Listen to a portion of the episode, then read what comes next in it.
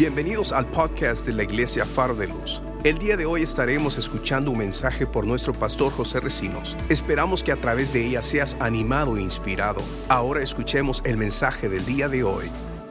Juan capítulo 3, versículos 16. Estos dos versículos 16 y 17, pero el versículo 16 eh, es el centro de toda la Biblia. Si hay algún versículo que usted debe de tener en su memoria, es este versículo. No sé cuántos eh, conocen este versículo de memoria. A ver, quiero, quiero, quiero conocer la iglesia. ¿Cuántos saben este versículo de memoria? Amén, levante su mano. Son pocos los que les gusta memorizar la Biblia. Quiero invitarlo a que memorice la Biblia, a que conozca más de Biblia porque la mejor oración efectiva que usted puede hacer en tiempo de intimidad con Dios es orando palabra, orando Biblia. Hay gente que dice, ¿y cómo yo puedo orar una hora, dos horas? Yo no sé, yo apenas llego a cinco minutos, porque usted no conoce Biblia. Usted no memoriza Biblia. Usted no conoce las promesas de Dios, pero cuando usted conoce las promesas, las memoriza, usted tiene poder y autoridad ante la presencia de Dios para orar Biblia. Y es la mejor oración, la más efectiva. Empiece con este versículo. Amén. Mateo, eh, Juan, perdón, 3:16. Por tanto, porque tanto amó Dios al mundo, que dio a su Hijo unigénito para que todo el que cree en Él no se pierda, sino que tenga vida eterna. Así lee la versión nueva internacional. La Reina Valera dice, por, eh, por cuanto Dios amó al mundo, que dio a su único Hijo, a su único unigénito para que todo aquel que en él crea se pierda, mas tenga vida eterna. Padre, en el nombre de Jesús, te adoramos, te bendecimos, te exaltamos, te damos gracias por darnos esta hermosa palabra.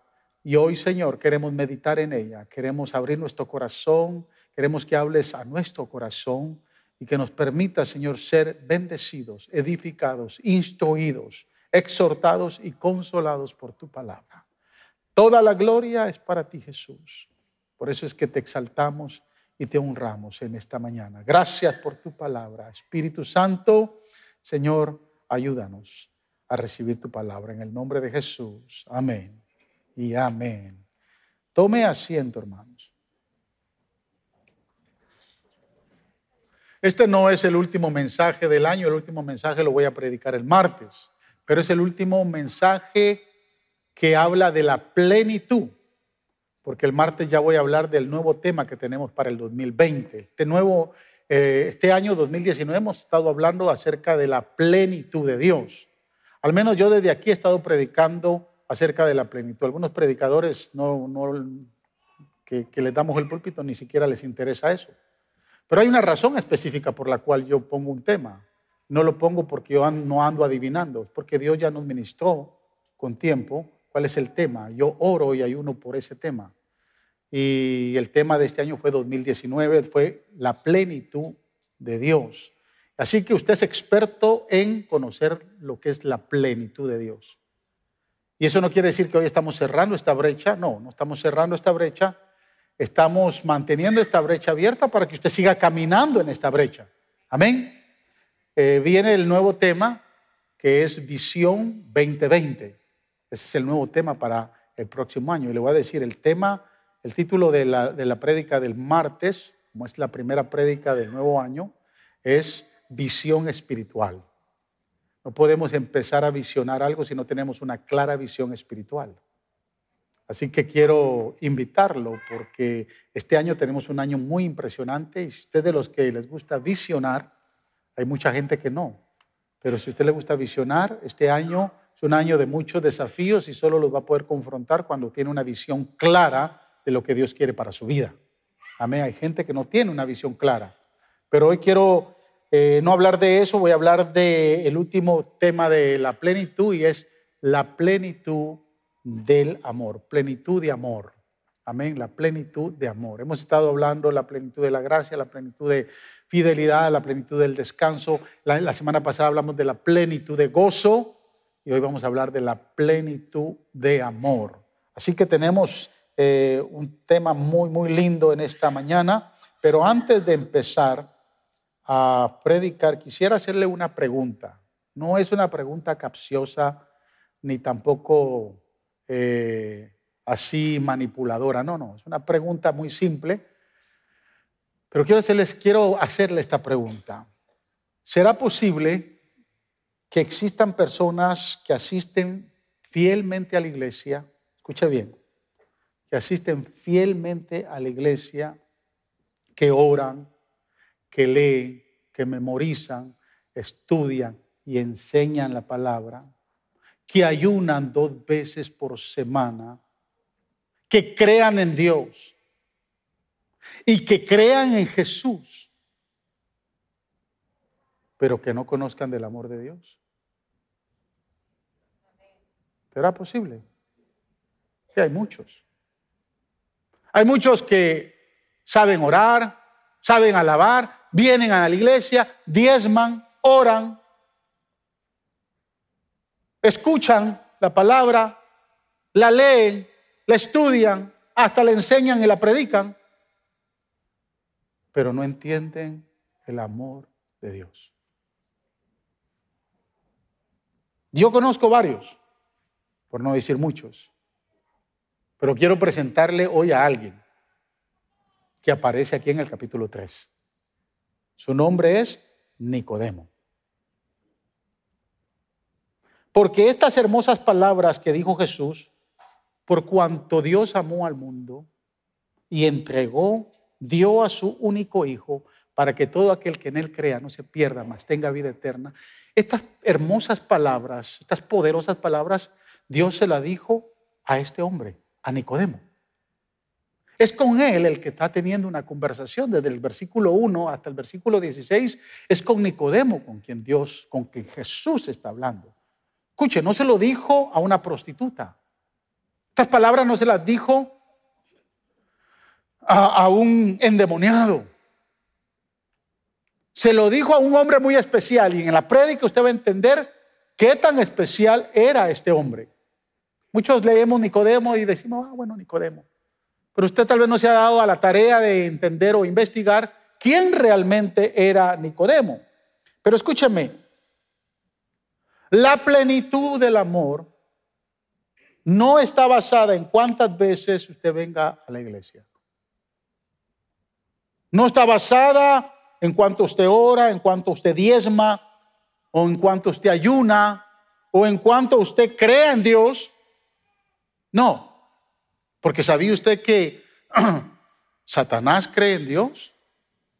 Y dice la Biblia que tiembla ante la presencia de Dios. La diferencia es que él no se somete a la voluntad de Dios.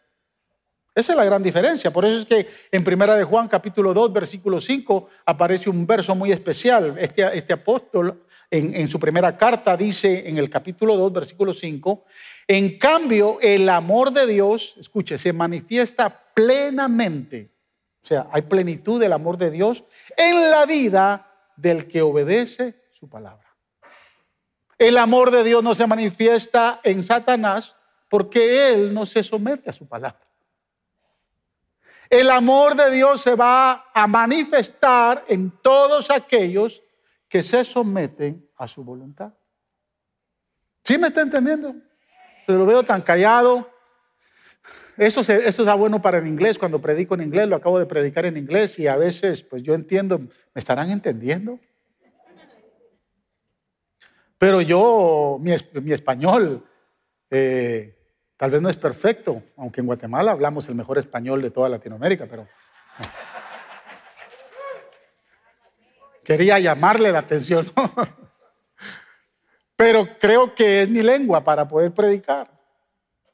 La plenitud del amor se va a manifestar en nuestra vida cuando aceptemos lo que Jesús hizo en la cruz por nosotros. Amén. Cuando nos sometamos a lo que Él hizo en el sacrificio perfecto, solo para limpiar sus pecados y mis pecados. Ahí se va a manifestar la plenitud de Dios y por eso en esta mañana quiero compartir dos principios que tienen que ver con la plenitud del amor de Dios. El primer principio, el dinero, escuche bien, el dinero y la religión mata la plenitud del amor de Dios. El dinero y la religión mata la plenitud del amor. Juan habla en su capítulo 13, en los primeros dos versículos, dice, ahora bien, o ahora había un fariseo, un hombre llamado Nicodemo, que era miembro del consejo gobernante judío.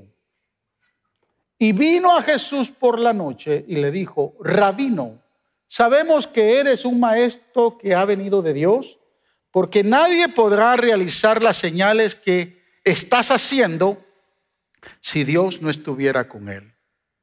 Hay tres palabras que me vienen a la mente cuando eh, escucho el nombre de Nicodemo. Número uno, religioso, rico y gobernante. Cuando yo escucho Nicodemo de la Biblia, lo primero que pienso es en un hombre religioso, en un hombre rico y en un hombre, amén, que era gobernante. Como fariseo, Nicodemo era extremadamente religioso. Sabemos esto porque como fariseo se dedicó a mantener, escucha bien, las regulaciones más minuciosas de la ley de Moisés. Él defendía la ley del Antiguo Testamento a capa y espada. Era muy riguroso, era bien legalista para poder defender las escrituras. En cuanto a lo rico, sabemos que Nicodemo era rico porque en Juan capítulo 19, cuando Cristo muere, el que lleva las especies más caras de mirra y los aceites más caros es Nicodemo. Es más, la tradición judía nos enseña que Nicodemo era uno de los hombres, de los tres hombres más ricos de Jerusalén. Primero era el sumo sacerdote, después era el rey que era Herodes Antipas, y el tercer hombre más rico de Israel era Nicodemo. Por eso la tradición, Josefo, cuando habla en sus libros, menciona a Nicodemo como el hombre más rico de Israel. O sea, no es sorprendente que la tradición judía lo nombra como uno de los tres hombres más ricos de Israel.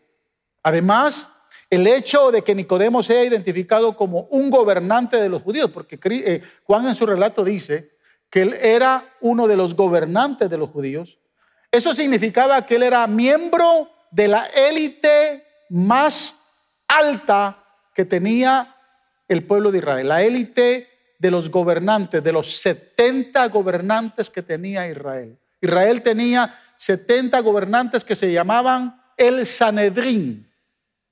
O sea, la gente más importante, más académicamente educada, con más conocimiento de la ley, los maestros de Israel, los estudiosos, los que dirigían al pueblo, los que gobernaban el pueblo de Israel, porque no era el rey el que gobernaba, el rey, el rey nada más era puesto por el imperio. La semana pasada hablé de, de Herodes el Grande, y aquí ya vemos nosotros a Herodes Antipas. No era Herodes el que gobernaba, Herodes era, era una posición millonaria solo para que el imperio pudiera dar a entender, pero religiosamente quienes gobernaban a Israel eran los 70 miembros del Sanedrín y Nicodemo era uno de esos 70 miembros que gobernaba a Israel. O sea, eso le daba, le garantizaba a Nicodemo una posición de alto honor, de alta estima y de alto respeto. O sea, no era cualquier eh, chafurufo que, que, llegó a ver a Jesús. O sea, era un hombre importante. Pero observe la forma como él se acercó a Jesús. Rabino, dice el verso 2, que Rabino, sabemos que eres un maestro que ha venido de Dios, porque nadie podría realizar las señales que está haciendo si Dios no estuviera con él. Fue a elogiar a Jesús. ¿Qué complemento? Sabemos que vienes de Dios porque, wow, todos los milagros que tú haces, nadie los puede hacer si Dios no está con él. ¿Sabe qué le respondió Jesús? Nicodemo, te vas a ir al infierno. Sí, literal, si usted lee, o sea, él cortó con la adulación. Él no se dejó adular, ¿verdad? Porque él no pudo haber respondido, oh, wow, eres consciente de mis milagros, bastante poderosos, ¿verdad? Si a usted le dicen eso, ¿qué usted hubiera dicho? No, Jesús corta con la adulación. Y cuando corta con la adulación, viene en el versículo 3 y dice, de veras te aseguro, quien no nazca de nuevo no puede ver el reino de Dios, dijo Jesús. Wow. Nicodemo, no me importa si tú te agradan mis milagros o no, quiero decirte que si tú no naces de nuevo, te vas a ir al infierno. No vas a poder ver el reino de Dios. Lo que Jesús le está diciendo es, Nicodemo, tu religiosidad, tu dinero y tu posición no son suficientes para entrar en el reino de Dios. No son suficientes. Buscamos muchas veces eso aquí en la tierra. Buscamos posición, buscamos tener más dinero, buscamos respeto, buscamos tal vez ser bien religiosos. Pero quiero decirle que cualquiera de las cosas que usted tenga no le sirven, no le alcanzan para entrar en el reino de Dios. A mí no me importa cuánto dinero usted tenga en el banco, qué posición usted tenga en su trabajo, qué tan grande sea su compañía. No importa cuánto dinero tenga. Que tanto venga a la iglesia, que tanto ore, que tanto ayuna, que tanto diezma. Si no ha nacido de nuevo, nadie puede entrar al reino de los cielos. Es lo que dice la palabra, es lo que Jesús le dice a este hombre. Mira cómo Nicodemo le responde, versículo 4. ¿Cómo puede uno nacer de nuevo siendo ya viejo? Preguntó Nicodemo. ¿Cómo puede uno nacer de nuevo siendo ya viejo? Interesante, porque él no preguntó, ¿por qué un hombre tiene que nacer de nuevo? Él dijo, cómo tiene que nacer de nuevo. O sea, no dijo, ¿por qué? Tal vez nosotros si le hubiéramos preguntado a Jesús, bueno, ¿por qué tenemos que nacer de nuevo? ¿Por qué yo tengo que nacer de nuevo? Si yo conozco toda la palabra, si yo ayuno dos veces, porque los fariseos ayunaban dos veces al día. Si alguien era fiel con sus diezmos, era un fariseo. Si alguien oraba todos los días, tres veces al día, era un fariseo. O sea, si alguien entendía de ir a la iglesia, era fariseo. Y si Nicodemo no hubiera creído en Jesús, no se hubiera acercado a él. Porque no hubiera llegado con la pregunta, maestro, sabemos que tú vienes del cielo porque nadie puede hacer los milagros que tú haces. ¿Me está entendiendo? Pero eso no le está sirviendo de nada a Nicodemo. Y él no dice, ¿por qué tengo que nacer de nuevo? ¿Acaso no es suficiente lo que yo sé? Él no dice por qué. Él dice, ¿cómo? ¿Cómo hay que nacer de nuevo? Y eso me deja a mí a pensar, a entender o a preguntarme. ¿Cuántas noches Nicodemo se había quedado dormido con el deseo tácito en su corazón de comenzar la vida de nuevo? ¿Cuánta gente va a dormir sabiendo que la vida que está viviendo no es suficiente? No importa cuánto tenga.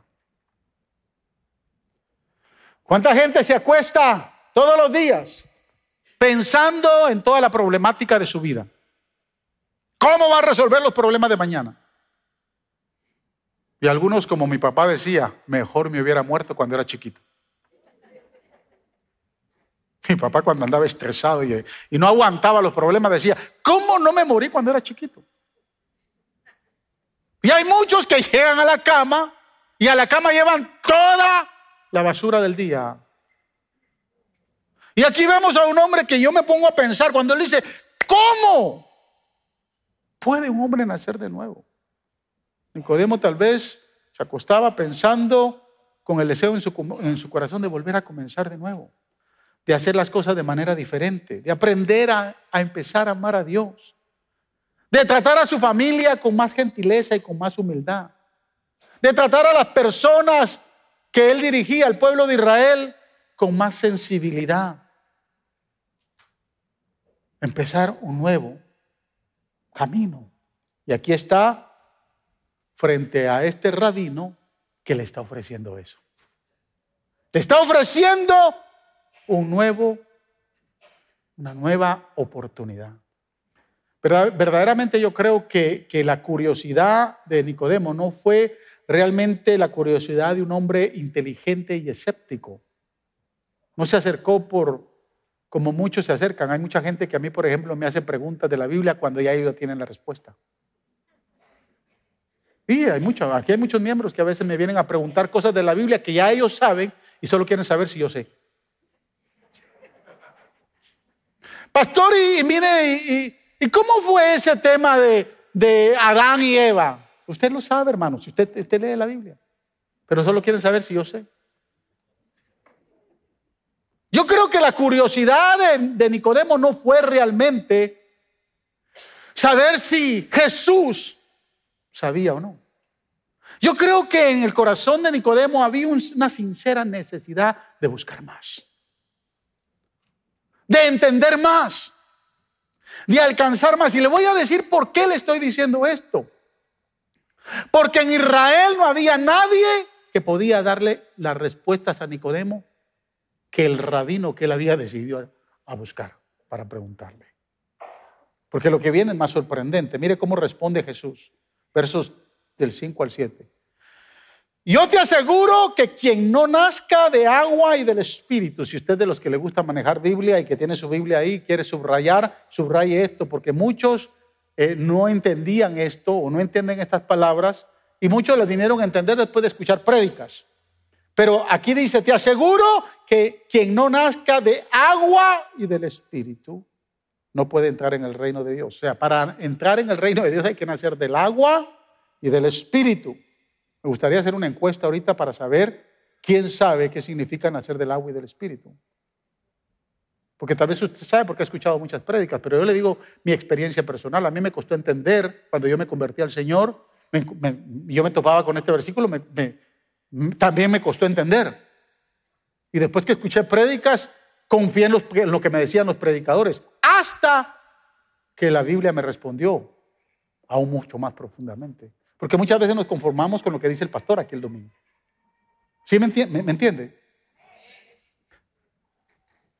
Y Jesús le dice, ¿quieres nacer de nuevo? Tienes que nacer del agua y del espíritu. Verso 6, lo que nace del cuerpo es cuerpo, o sea, es nacimiento natural. Lo que nace del espíritu es espíritu. No te sorprenda de que te haya dicho, tienen que nacer de nuevo. El viento sopla por donde quiere y lo oyes silbar, aunque ignoras de dónde viene y a dónde va. Lo mismo pasa con todo el que nace del Espíritu. Escucha cómo Nicodemo responde, versos 9 y 10. Nicodemo replicó, ¿cómo es posible que esto suceda? Pero la pregunta que Jesús, de Jesús es sorprendente, porque Nicodemo dice, ¿cómo es posible? que esto suceda. O sea, tiene que entrar uno otra vez, volver al vientre de su madre. Pero mire la respuesta de Jesús, verso 10. Tú eres maestro, tú eres el maestro de Israel y no entiendes estas cosas, respondió Jesús. Yo quiero que usted vaya entendiendo, porque este es un encuentro de cara a cara con Jesús. Y Jesús aprovecha la oportunidad.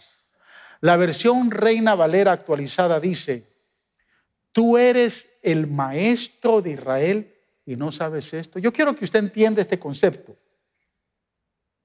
Porque el original griego no dice eres un maestro, sino dice eres el maestro. ¿Sí me está entendiendo? El original implica que Nicodemo no solo era un maestro de Israel, sino el maestro de Israel, el principal maestro y líder de Israel, de los 70 del Sanedrín, de los 70 cabezadura, la élite, la crema innata de la sociedad, el mejor de lo mejor, el super más de todos, era Nicodemo. Tú eres el maestro. Esto es como, por ejemplo, usted sabe que aquí hay pastores asociados, ¿no? Está el pastor de jóvenes, o los pastores de jóvenes, pastor de matrimonio, pero está el pastor principal. Es lo mismo. O sea, este hombre de todo el Sanedrín, de todos los que gobernaban Israel, de todos los, a él era el más importante.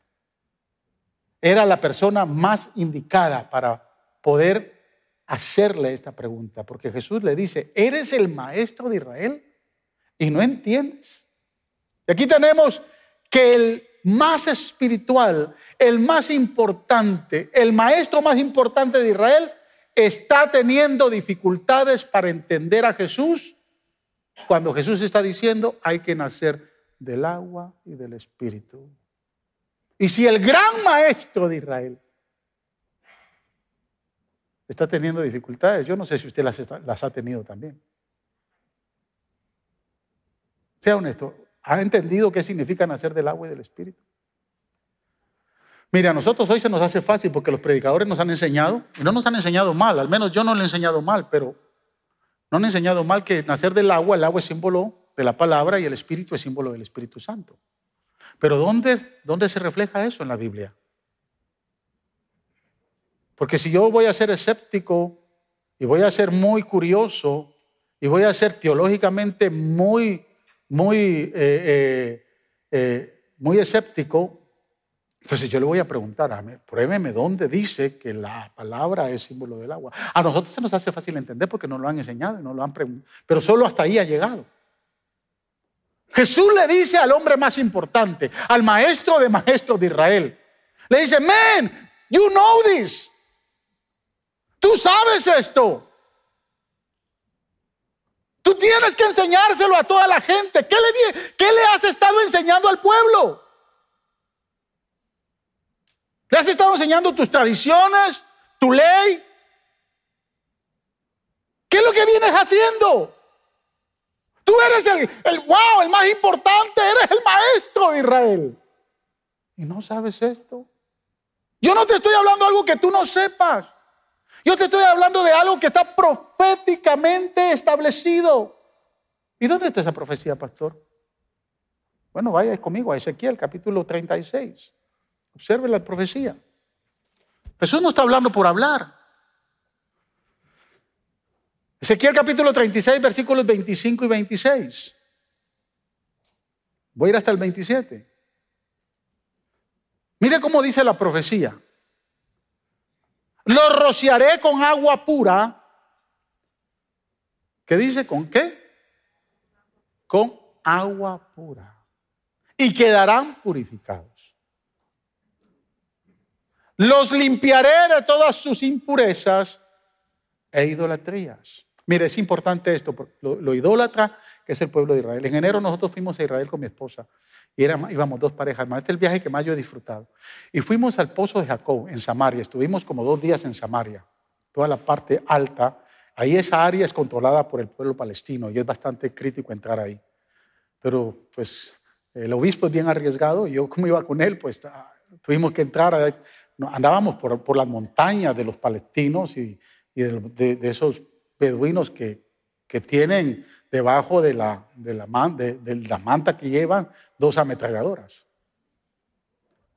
Llegamos hasta Samaria, conocimos a los samaritanos, conocimos al, al, al, sumo sacerdote de los samaritanos, que en la tradición de Samaria es el que viene en línea, ¿verdad? Sustituyendo a todos los sumos sacerdotes. Y fuimos al pozo de Jacob, donde estaba la mujer, donde la mujer samaritana. ¿Se recuerda el pasaje del capítulo 4? Sí se recuerda, usted lee Biblia. Ah, sí, porque lo veo como que, pastor, ¿de qué está hablando? Y llegamos ahí al pozo. ¿Sabe qué hacía la gente? Del pozo sacaba agua. Y llenaba un montón de botellas y se las llevaba. O sea, Jesús le dice a la samaritana, cuando la samaritana llega y le, y le pregunta, Jesús le dice, eh, dame agua para beber. Y la samaritana le dice, pero es que tú eres judío, yo soy, yo soy mujer. por todos los prejuicios que había.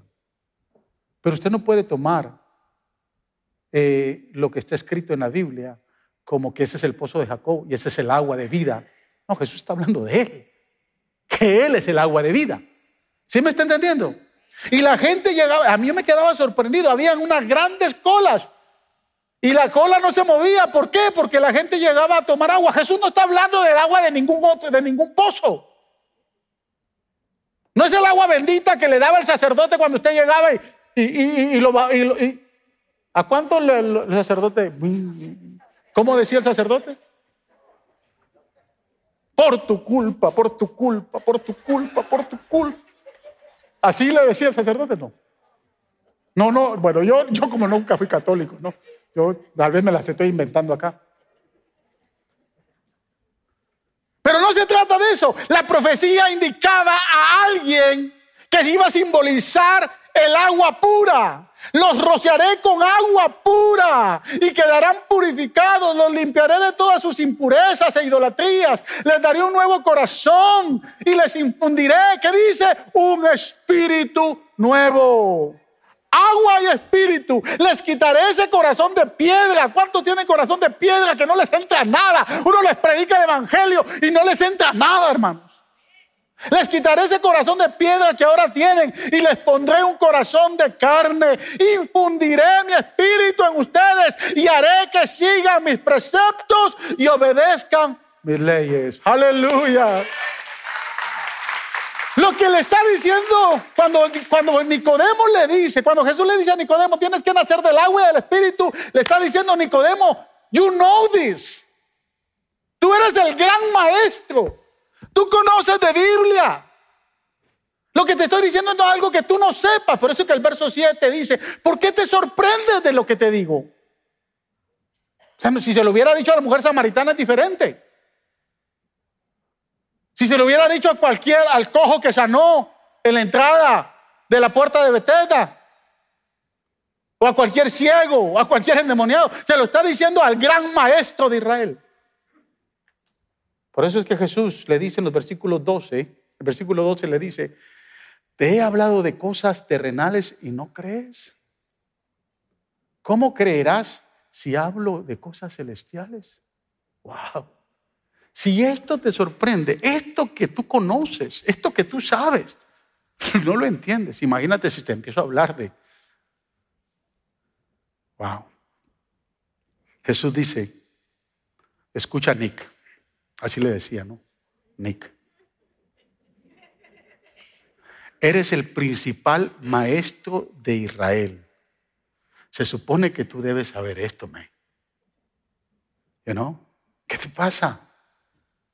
El pueblo de Israel confía en lo que tú sabes. Pero te digo algo, verso 13. Nadie ha subido jamás al cielo, sino el que descendió del cielo, el Hijo del Hombre. Aleluya. ¿Sabe qué le está diciendo? Yo soy el único. Lo que Ezequiel profetizó hace años atrás, ahora se está dando cumplimiento. Y lo tienes aquí enfrente. Si quieres nacer de nuevo, tienes que beber de mí. Porque yo soy el único que puedo limpiar tus pecados y puedo después de limpiar tus pecados poner un espíritu nuevo y un corazón nuevo. Soy el único. Escúchame bien, escúchame lo que le voy a decir. Hay mucha gente que dice, ah, yo no voy a la iglesia porque yo no siento.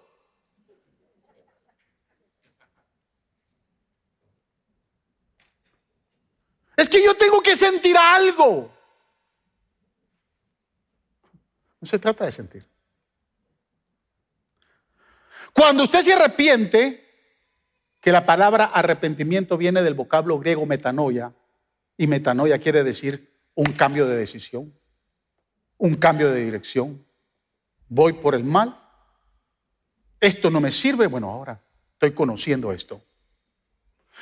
Cuando se toma esa decisión se arrepiente uno. Después de que se arrepiente, entonces viene el cambio.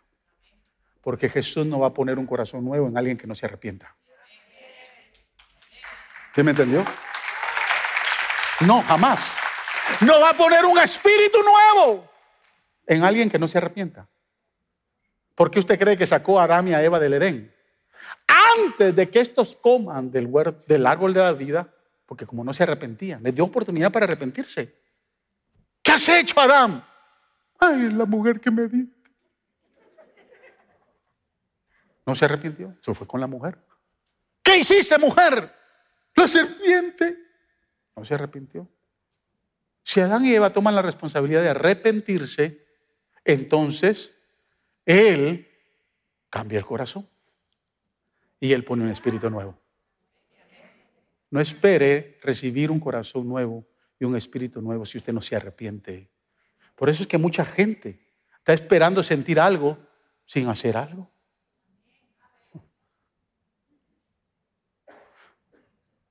Es como que si usted se comprometiera a casarse con, con, la mujer que se casó y no amarla.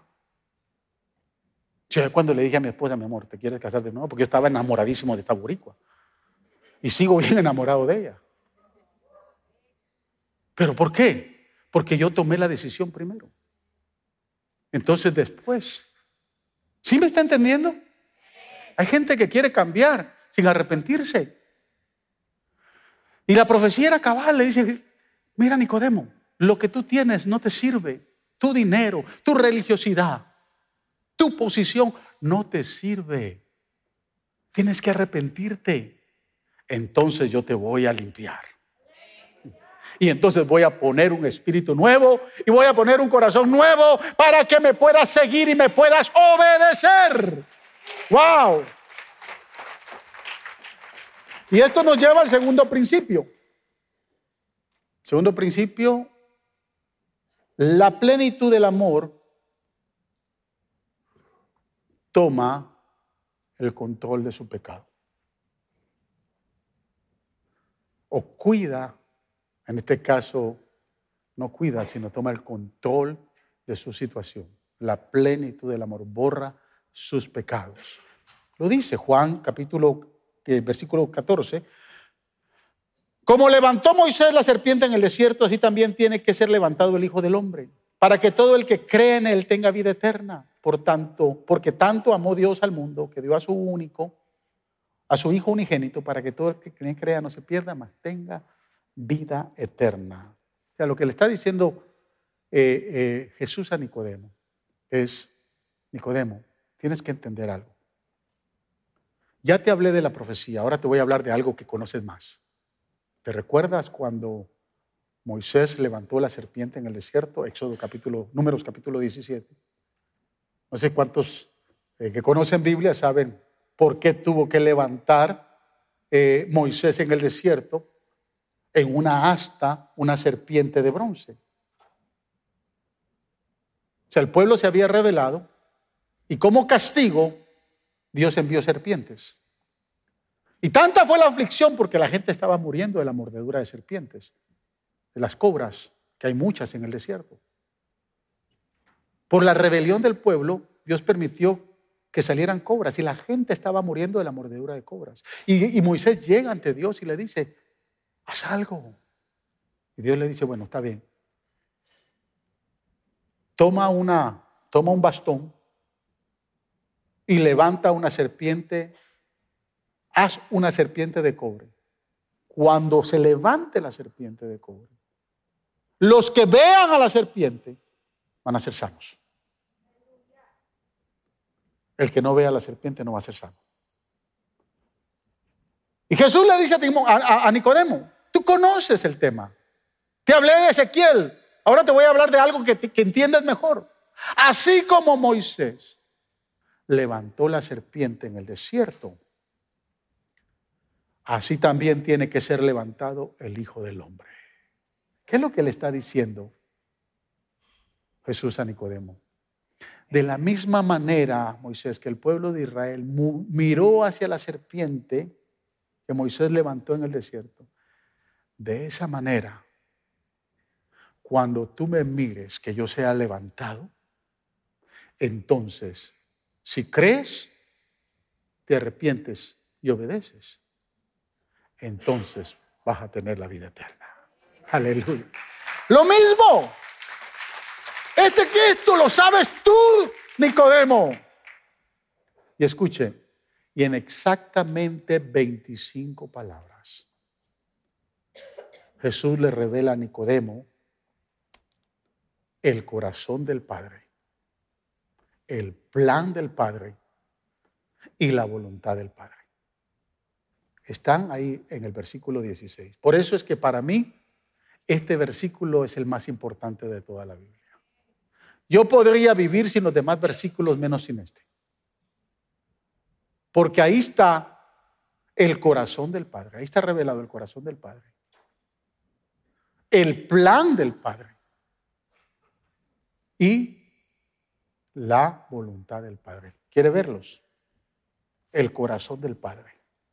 Porque de tal manera amó Dios al mundo. Ahí está el corazón.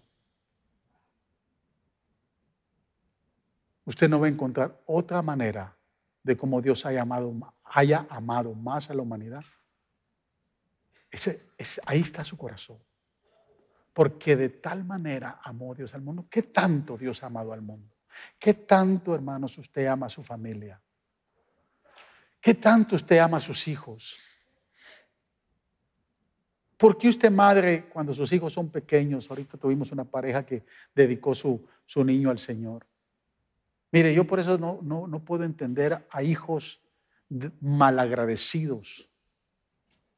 Se les olvida que cuando eran babies, la vieja cambiaba pampers, se desvelaba.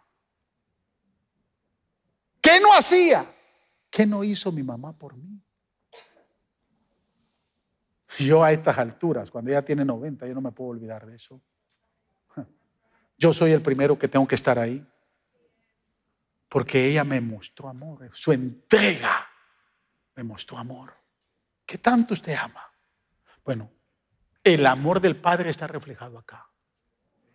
Porque de tal manera amó Dios al mundo. El corazón del Padre, el plan del Padre. ¿Cuál fue el plan? Dio a su Hijo unigénito. Ese es el plan. Para yo amarlos, tengo que entregar. Me tengo que desprender de lo que más amo. Tengo que entregarlo. ¿Por qué? Porque había una voluntad que cumplir. ¿Cuál es la voluntad? Para que todo aquel que crea en Él no se pierda, sino tenga vida eterna. Dígale al que está a su lado, el Señor no quiere que, que te vayas al infierno.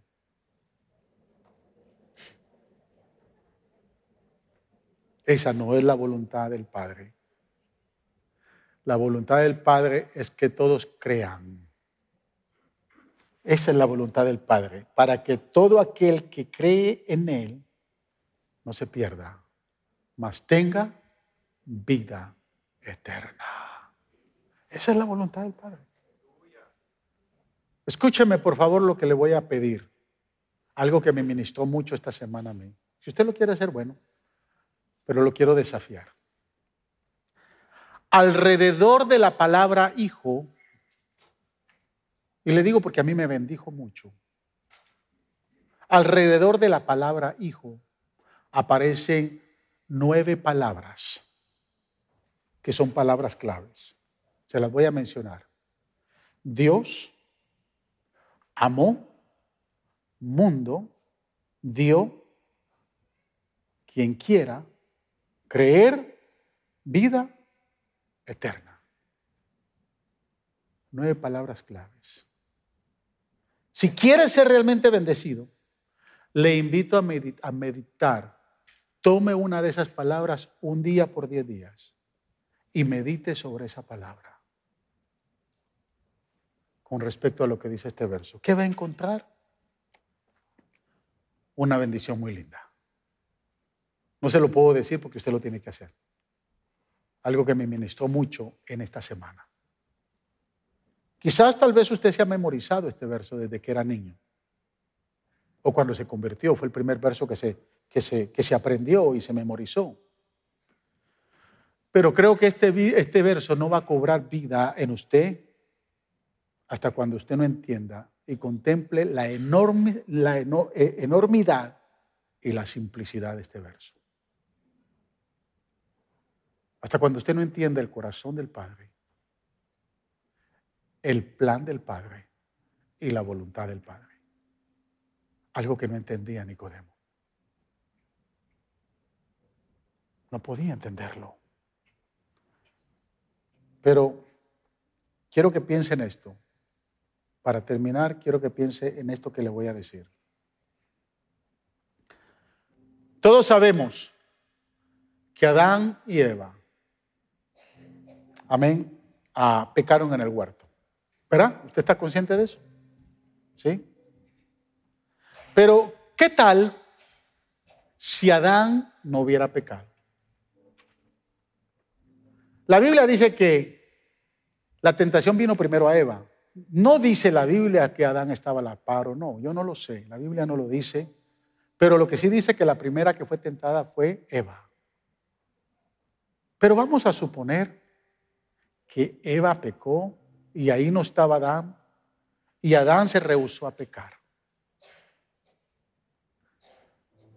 Puedo pensar que alguna conversación como esta se pudo haber dado en el cielo después de que Eva peca. Dios pudo, venir, pudo haber venido con Adán y le pudo haber dicho a Adán, siento mucho decirte que Eva, la mujer que cree para ti, acaba de pecar. Y te digo algo, tiene que morir. Ella tiene que morir. No sabemos, obviamente, qué respuesta le hubiera podido dar a Adán. ¿Por qué? Porque los dos pecaron. ¿Verdad? Los dos pecaron.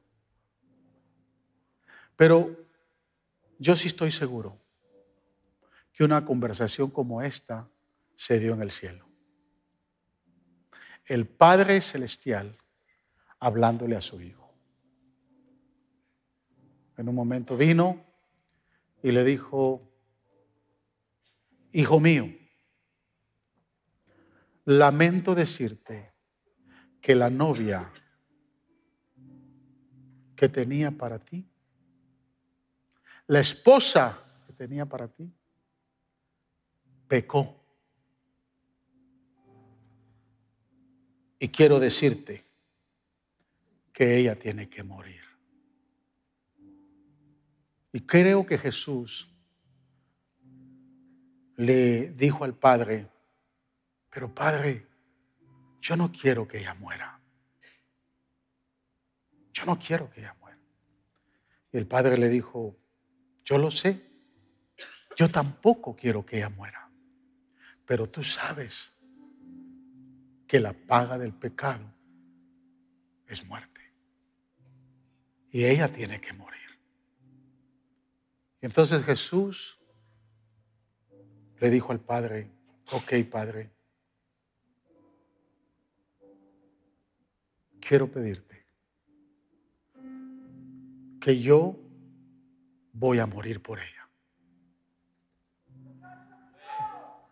Yo voy a tomar su lugar. Y el padre le haber dicho, hijo, pero ¿Ya te diste cuenta lo mucho que vas a perder? Vas a ser despojado de tu trono. Vas a ser despojado de tu gloria. Vas a ser despojado de todo lo que hemos tenido en la eternidad. Y sobre todo, para que tú mueras por ella, vas a tener que nacer y nacer como hombre. Y no solo nacer como hombre, te vas a tener que someter como hombre. Y vas a tener que ser obediente, porque la muerte que te va a tocar es una muerte trágica. No te van a matar de un balazo. Va a ser la peor muerte que cualquier ser humano en la historia de la humanidad haya podido soportar y vivir. Vas a tener que ir a la cruz.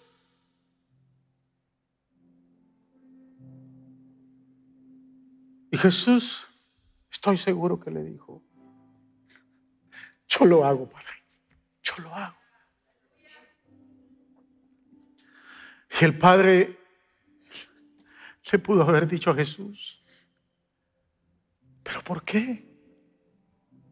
¿Por qué quieres morir por ella? Y Jesús le haber dicho, porque la amo. Porque la amo. Porque la amo. Es que voy a morir por ella. No sé si usted sabe cuál es esa novia.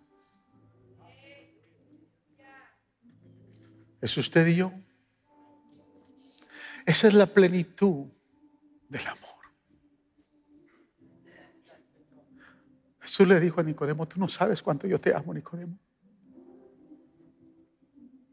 estoy dispuesto a ir a la cruz por ti.